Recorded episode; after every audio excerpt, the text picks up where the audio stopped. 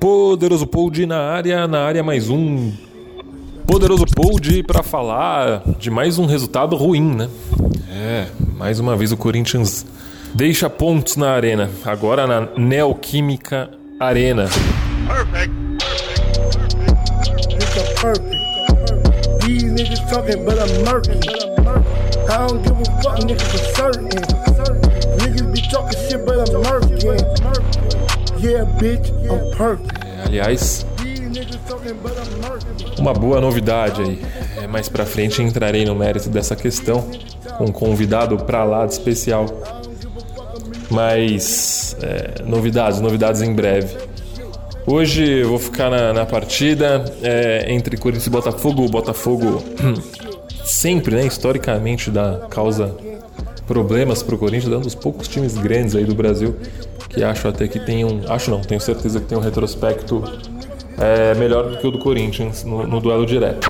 Partida muito, muito ruim. É, e a partir de hoje o meu tom muda um pouquinho aí já com, com o Thiago Nunes. Acho que ele tem bastante é, participação e muita culpa aí no que tem acontecido. Eu discordo de você sobre essa questão de jogar mal sempre ou não evoluir.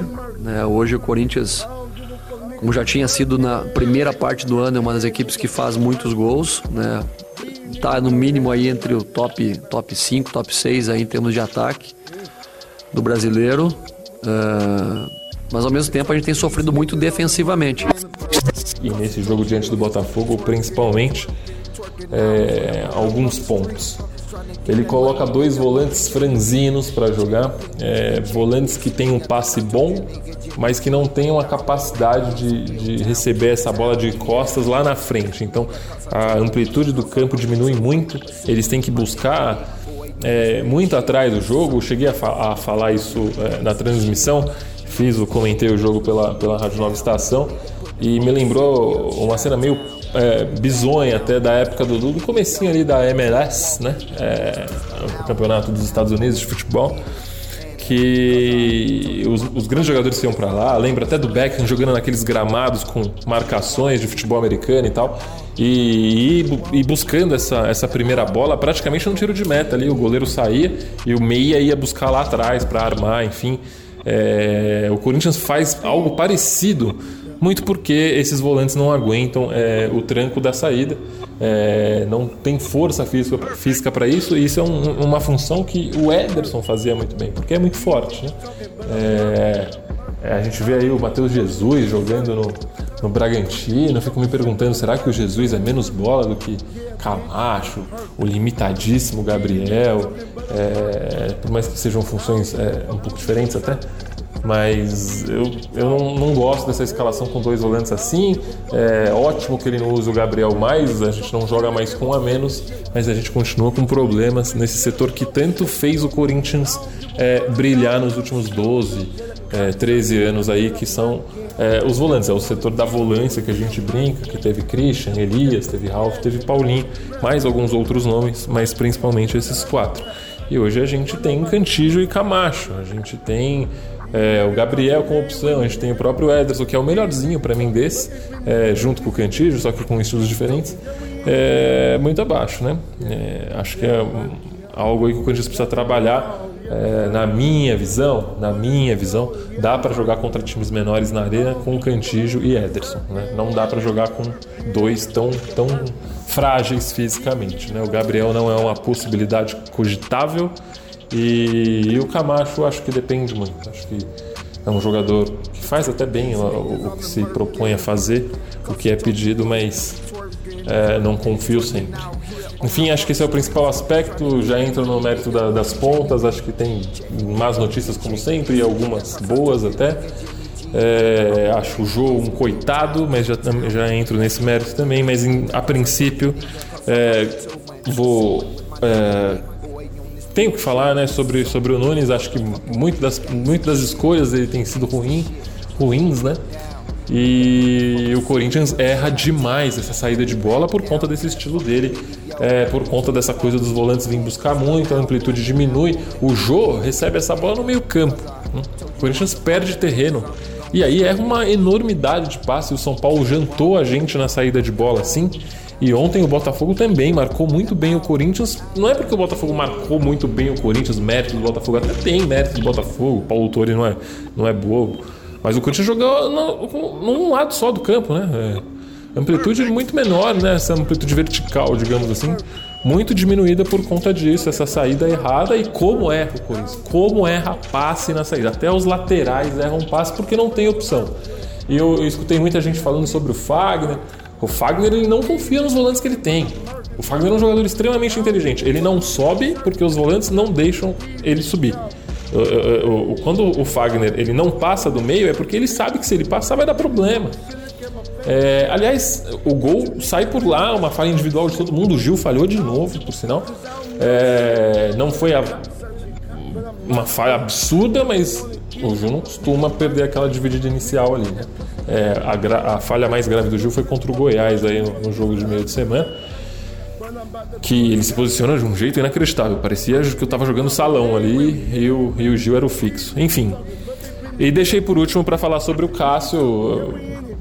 É esquisito, né? Cornetar o Cássio, né? O maior goleiro da história do Corinthians.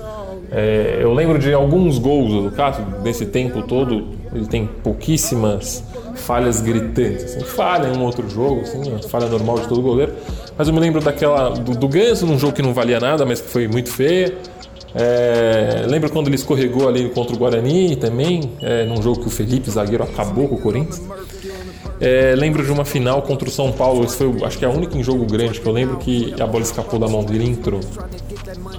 É, a de ontem foi bem feia. Né? A de ontem é a clássica viradinha no pulso ali que a gente brinca e, e, com o tal do mão de alface. Tem muito crédito, muito isso, muito aquilo. É, vendo a imagem novamente, eu tive a certeza que ele não viu e ele não viu por mais de uma vez. Ele tenta ver, né? ele, ele põe o corpo um pouco pro lado, depois põe de novo. Mas não justifica, ele não pode tomar um gol daquele. Ele teve tempo para se recuperar.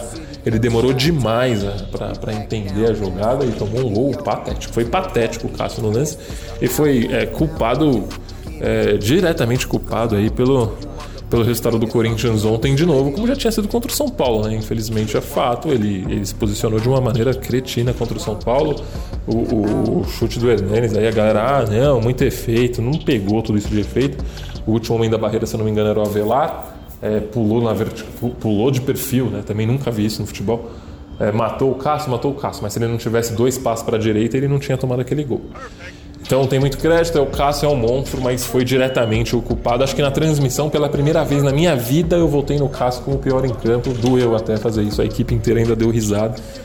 A gente não se, a gente, a gente não se lembrava, né, de, de ter feito isso.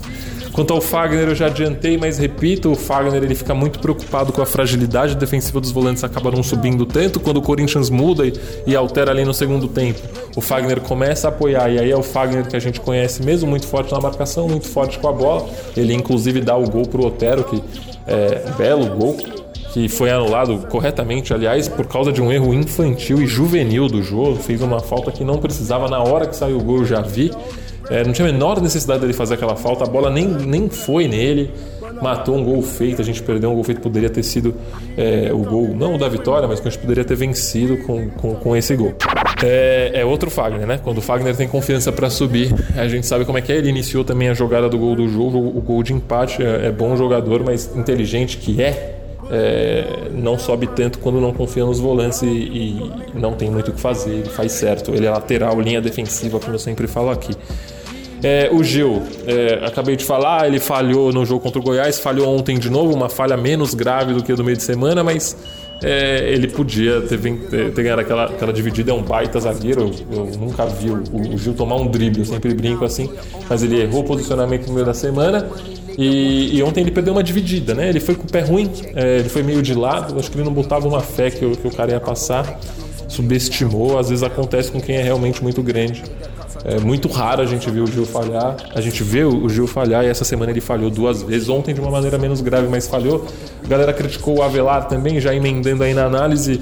O Avelar tinha que se jogar, gente. Se o cara dá no gol ali, o Avelar cortava, era a última opção, ele era o último homem da jogada, digamos assim. É, o cara do Goiás foi muito frio, fez o gol. E não tem, também não critico muito o Avelar, não. Aliás, ontem o Avelar fez boa partida. Um dos raros momentos em que achei que o Avelar conseguiu ser melhor que o Gil em um jogo. É muito raro isso acontecer fez boa partida do Avelar hoje. Ontem, bem sério, gostei do Avelar. É, bom jogo. O Piton foi muito mal na minha visão. Ele é um cara que é, apoia bem. É, ele tem muita qualidade ali na, nessa, é, nessa, nessa saída de, de, de, jogo, né? Um passe bom, cruza legal. Mas é, acho que tem um fator que pesou para ele ir mal é, nesse jogo contra o Botafogo. E é exatamente essa cobrança, essa fama que, que ele tem é, de ser muito inocente, digamos assim, no, no, no quesito é, defensivo, no setor defensivo. É, eu não acho que ele seja o pior dos marcadores, acho que ele até se posiciona bem para a idade. Eu sempre falo que goleiro e lateral os caras melhoram com o tempo, aliás, zagueiro também. É, porque envolve muito mais malandragem, feeling e noção de espaço do que técnica em si, né? É, e, o, e, o, e o Piton vai melhorar muito ainda, principalmente no posicionamento. Precisa pegar um cara especialista ali na posição, como era um Carilli da vida, é só você analisar a melhora defensiva do, do Avelar, por exemplo, com o Carilli e antes do Carilli. É, é, brutal, né? A diferença é gritante. Acho que o Piton precisava de algo do tipo. Eu é, tenho informações, claro, não vou dar a fonte, mas que é, o Mano Menezes é o plano A, B, C e D do Andrés. O Andrés gostaria de colocar o Mano antes de sair, mas aí existe todo um, procedimento por conta dessa saída e aí não sabe se a chapa ou se a oposição ganha. É, a história é mais complexa, mas particularmente se perder o clássico contra o Palmeiras a gente espera que não e acredito que não. Tem bola para ganhar, para empatar, enfim. Mas se perder o Palmeiras, acho que muito dificilmente o Thiago continua e o Mano Menezes é, é é o alecrim dourado, como diria o poeta do, do Andrés. O Andrés nunca escondeu de ninguém que é apaixonado pelo Mano. Minha visão sobre o Mano, acho que ele foi o cara que iniciou essa, essa dinastia defensiva do Corinthians, digamos assim, nos 12, 13 anos. A, a marcação que eu sempre brinco aqui começou com ele, mas não foi ele que transformou isso em algo lendário, foi o Tite. Né? Quem realmente mudou o patamar defensivo do Corinthians foi o Tite. O Mano tinha gente muito boa, um Christian voando, um Elias voando, mas é, tinha muito, muita, muita técnica é, disponível ali na frente, coisa que em determinados momentos o Tite não teve, demorou a ter, foi ter realmente um time redondo tecnicamente mais para 2015. O time campeão do mundo era bom, mas era muito mais forte defensivo do que os outros. É, eu, não, eu não sou muito fã do Mano, não mas pelo menos ele não joga esse estilo de futebol que muito me incomoda. Eu não, não, não consigo ver o Corinthians jogando esse futebol poético aí que a galera gosta. É, o Atlético de Madrid não vai jogar como o Barcelona. E, aí, e aqui eu não estou falando que o Corinthians é o Atlético de Madrid da história, estou falando de questão de estilos. O Simeone está lá, tem uma dinastia defensiva no, no, time e o Barcelona tem uma escola de toque de bola mais ofensiva, mais aberta. São estilos de time, não, não tem problema algum. Esse estilo do Thiago Nunes casa muito mais com Santos, São Paulo, enfim. É, no Corinthians não vai dar para jogar assim. A gente marca. Em 90 a gente ganhou ah, o Campeonato Brasileiro com o Ezequiel no meio, com o Ronaldo fechando e com o Neto resolvendo. É, houve exceções? Houve. É, a era Marcelinho ali no final do século, com aquele time absurdo, com Rincon, Ricardinho, era, era fantástico, ok. É, teve 2005 do Carlitos, teve 2015, seis meses, que a galera também supervaloriza esse time de 2015, que, que não foi esse tempo todo, foi o segundo turno de um Campeonato Brasileiro muito acima da média. De resto, é o Corinthians defensivo sempre, pode pegar. O estilo do Corinthians é esse, não adianta tentar mudar. Então acho que por esse lado seria bom o Mano hum, defende muito melhor do que o Thiago, né? Isso é um fato. É... Só que eu acho que tem dificuldade de propor o jogo. Também acho que a gente vai sofrer muito aí com, com pobreza ofensiva. Mas ao menos marcando, é, me importo menos. Vamos ver, acho que o Thiago é, tá bem na corda bamba e não, e não, não apostaria minhas fichas na, na continuidade dele, não. É, quanto aos volantes, eu abri falando sobre isso, né? Não, não preciso nem entrar mais no mérito, mas acho que também individualmente fizeram é, partidas discretas. O, o, o, Camacho muito naquela função inicial e o, e o é, insistentemente é, lançando, né? De, lança de uma maneira insistente até. Acho que gente fica até um pouco refém desse estilo dele, mas achei partida apenas, apenas regular nas pontas. O Ramiro é aquilo, eu posso deixar gravado aqui, todo jogo é a mesma coisa, taticamente bom, com a bola pífio, ele é horrível com a bola, ele não acerta um passe curto, é incrível como ele erra tudo que ele pensa. Ele até enxerga o jogo, falei na transmissão, o Ramiro enxerga o jogo. só que ele não consegue fazer nada do que ele vê e ele tem uma boa visão de jogo. O Arauz é o inverso, né? O Arauz tem mais técnica que o Ramiro, mas não enxerga nada, é completamente tapado jogando futebol. É ruim. Eu tô falando do Arauz logo na sequência porque ele varia, né? De acordo com as alterações do Nunes, ele acaba caindo para ponta, faz esse miolo, esse miolo aí da, da armação e, e, muda muito. É, o Corinthians contou com, com o Gustavo, né? O, o Gustavo Mosquito, né? Que a galera fala. Eu acho ele bom jogador, cara. Ele tá me surpreendendo. Não acho que deveria ser o titular do Corinthians, é muito pouco, mas tá jogando melhor que quase todos aí. E aí fica é, é uma menção, ele deu um. Teve uma dominada que ele deu no segundo tempo, coisa de cinema. Assim, me lembrou Ronaldo contra o Santos, com o perdão da comparação. É, mostrou que tem técnica, talvez com um pouco mais de confiança no momento ruim. O cara mostra a bola, né? Talvez no momento melhor, é, com mais confiança, possa, possa render frutos ainda a maior. E aí é, já falo da substituição que realmente fez efeito ontem, as duas, né? É, Otero e, e o Léo Natel. O Otero não pode ser banco nesse time, é de longe o que a gente tem de, de melhor atualmente. Tecnicamente, o Luan é, é muito bom, é o melhor do elenco, mas a gente sabe que o Luan é morto.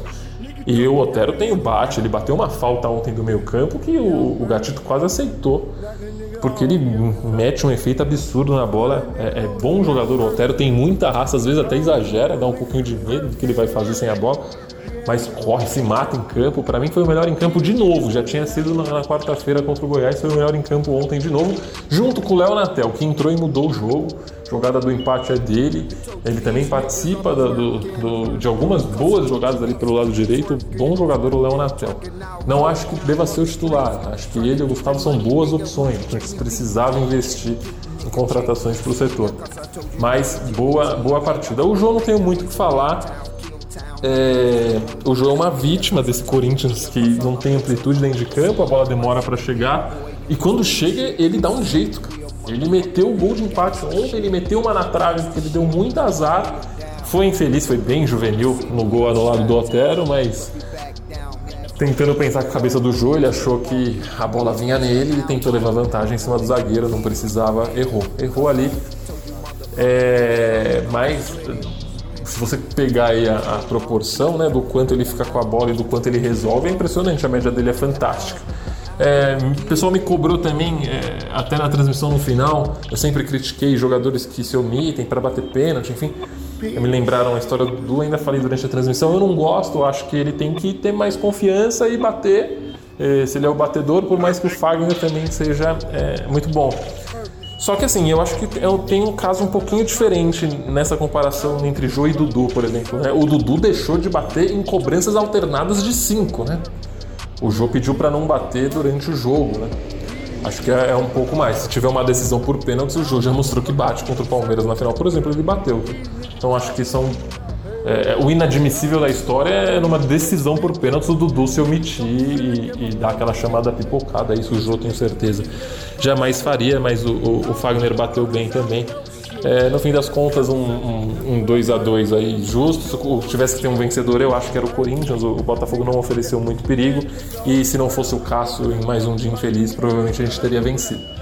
É, bom, agora pega o Palmeiras. Clássico, não dá para supor nada. Eles vêm aí com mais confiança do que eles estavam ultimamente. Não vencem a gente há muito tempo.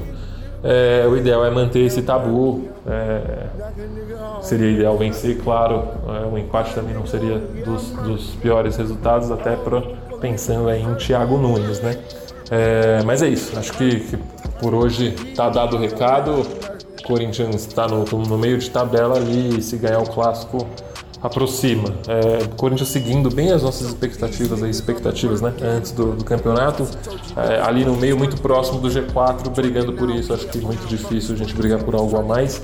Falei no, falei no começo da campanha que achava o Atlético é, e o Flamengo favoritos, continuo achando, não confio no Inter, muito menos no São Paulo. Acho que o título fica mais ou menos nesses, nesses dois times, do Flamengo pelo excesso de talento e o, e o Galo pelo, pelo Sampaoli mas o Inter, fato, está brigando também. No máximo o Inter. É, acho que não foge disso, a gente tem que tentar classificar direto para Liberta. Valeu, galera, já sabe, rapaziada, me manda bastante mensagem ali no Instagram, R11 underline Rafa, pode chamar, eu sempre respondo. E é isso, volto após o clássico de preferência com uma boa notícia. Valeu, é nóis. Abraços. Perfect. These niggas talking, but I'm murky. I don't give a fuck, nigga, for certain. Niggas be talking shit, but I'm murky. Yeah, bitch, I'm perfect. Esse podcast é um oferecimento de O Esportista e foi editado por Valder Souza e Rafael Prado.